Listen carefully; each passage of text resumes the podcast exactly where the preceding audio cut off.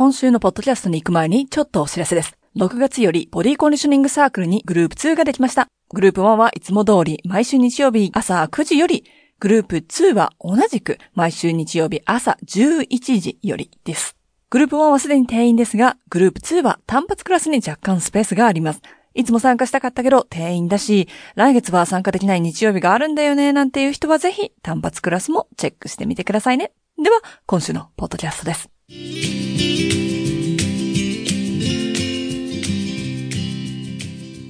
皆さんこんにちは。DLS ポッドキャストへようこそ。佐藤愛です。お元気ですか ?DLS ポッドキャストは、プロの現場から健康なダンス生活を応援する情報サイト、ダンサーズライフサポート .com のブログ音声バージョンプラス、ポッドキャストだけの裏話などを毎週金曜日にお送りしています。ダンサーの体力づくりをテーマにお送りしている5月のポッドキャスト。今週はライニングについてお話しします。私は学生の頃走るのは早かったんですが、それは短距離のみ。長距離になるとやる気もないし体力もないし楽しいと感じたことなんて一度もありませんでした。時々自然の中を走ってるとリフレッシュされるとか音楽聴きながら何も考えない時間なので好きなんていう人がいるんですが全くもって理解できませんでしたね。今は走るのが楽しいと感じられるようになったらどれだけ楽しいとは思います。そんな思いで2回ほどメルボルンにある10キロマラソンっていうの？をやったことがありますが、ゴールするのは嬉しいよ。だけど決して走ってる途中は楽しいなと思いませんでしたよ。さて、そんな昔話は置いといて、本部に行きましょう。ダンサーのためのランニング。私の働いているバレエ学校は4ターム制なので、1年に4回ホリデーがあります。サマーホリデーが一番長く、6から8週間ほど。それ以外は3週間休みということに政府が決めています。そうは言っても、最初の1週間は確実にお休みにはなるんですが、2週目からホリデークラスと言われる1日に1つのクラスが始まり、3週目からはリハーサルが始まっている場合もあります。今回のホリデーは3週間目にガラパフォーマンスがあるので、それに出る選抜されたダンサーたちは、5日休みがあって、その後クラス、リハーサルというが続くようになります。毎日5、6時間踊るという生活から毎日2時間くらいのレッスンに変わるとなると、まあ、かなり楽なんですけどね。さて、今日はランニングについて書きます。なぜかっていうと、ホリデー中に体力を落とさないために何をしたらいいですかと質問されることが多くあるので。体力づくりはもちろん、怪我によってはリハビリにもいいかもしれません。グランアレグロやオンポアントよりも足に合ったランニングシューズ、プロにフィッティングしてもらったら一番良くて、ファッション性を求めてはいませんが。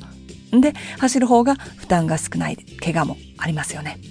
私がダンサーにおすすめしているカーディオ。つまり、カーディオバスキュラーの楽で有酸素運動という意味なんだけれども、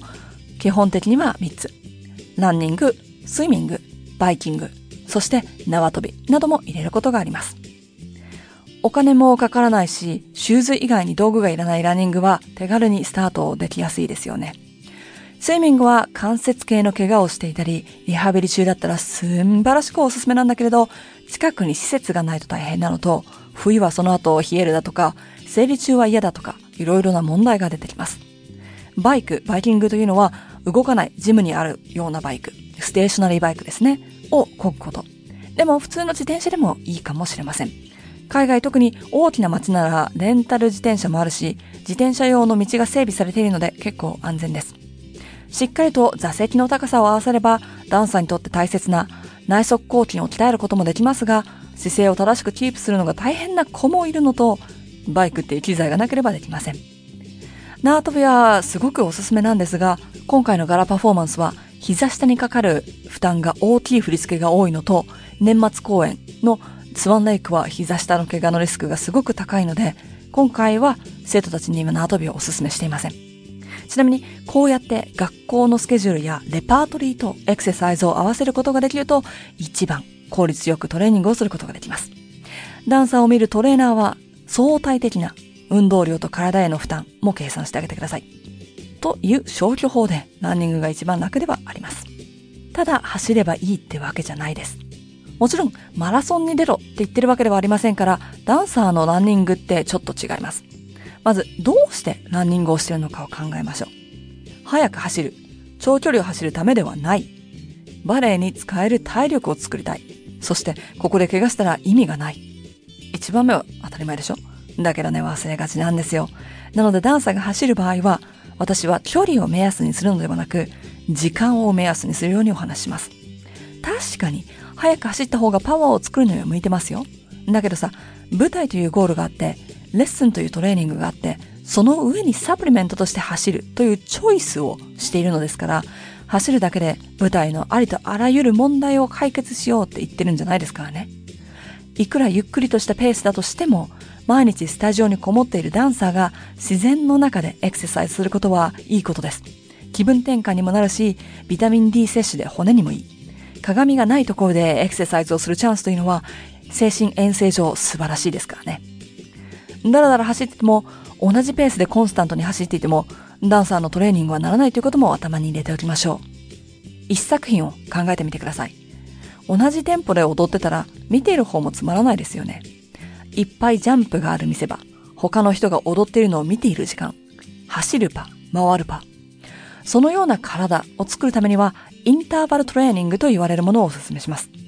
ちなみに今回のホリデーで生徒に説明したのは、5分歩く、2分走る、5分歩く、3分走る、5分歩く、4分走る、5分歩く、4分走る、そしてクールダウンで2分。これが30分の計算になります。うちの学校で毎日踊ってる子たちに提出してるものですから、走ったことのないダンサーは、歩く5分、走る2分を2、3セット繰り返すところから始めてみましょう。ここで怪我したら意味がない。これはすごく重要です。ゴールは舞台で使える体力づくりなんだから、絶対にやってはいけないことがあります。ゴールデンルールその1、舞台の3週間前からは走らない。いくら走ることが習慣になっている人でも、舞台の3週間前はやらない方が無難です。なぜか。それは、リハの量が増えてくる時期だということと、今までの疲労が蓄積されている可能性があるから。そして、3週間前に起きた怪我のほとんどは、舞台までに100%回復しません。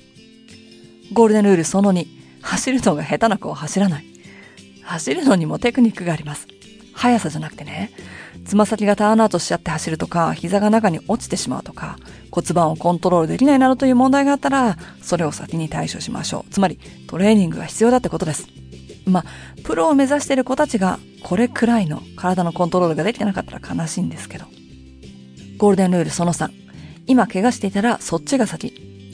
体力をつけるエクササイズはたくさんあります。たとえそれが床の上でもたくさんあるんです。走る必要はありません。まずは怪我をしっかりと治しましょう。そっちの方が舞台で踊れる体作りのゴールには大事ですから。ウォームアップが大事とか、シューズのサイズが大事とか、ストレッチはエクササイズの後だとか、いつも言ってることは今回は書きませんでしたが、大事であることには変わりありませんからね。強すぎる体はないし、舞台で体力が余ったからといって怪我するダンサーもいません。走ると変な筋肉つきませんかと聞かれることがありますが、変な筋肉って何よ？ちゃんと走れば問題ない。変な筋肉というのが存在するのであれば、走り方が下手なんです。それはどんなエクササイズでもバレエレッスンでも一緒でしょ賢く安全にエクササイズを取り込んで体力づくりをしてくださいね。いかがでしたか？これを読んでいる今現在メルボルンは秋の終わりです。ランニングにはもってこいのお天気ではあるんですが、私は3、4ヶ月前に電動自転車を買い替えたので、しばらくの間はこいつが私の有酸素運動のお供です。まあちょっとずるしてる感はあるんですが、移動距離が大きい田舎生活には必要なので、皆さんはこれから暑くなりますから、走る時間、水分補給気をつけてくださいね。来週はダンサーのスイミングについてお話ししていきます。ハッピーダンシング、佐藤愛でした。